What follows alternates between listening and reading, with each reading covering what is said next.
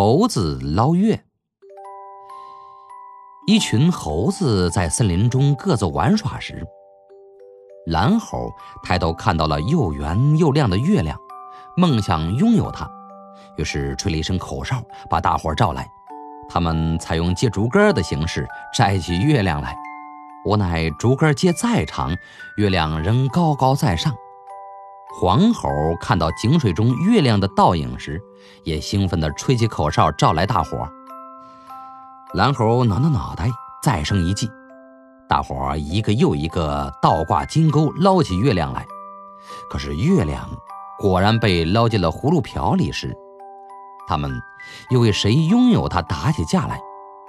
结果，葫芦瓢落地，月亮碎成一片，真应了。水中捞月一场空。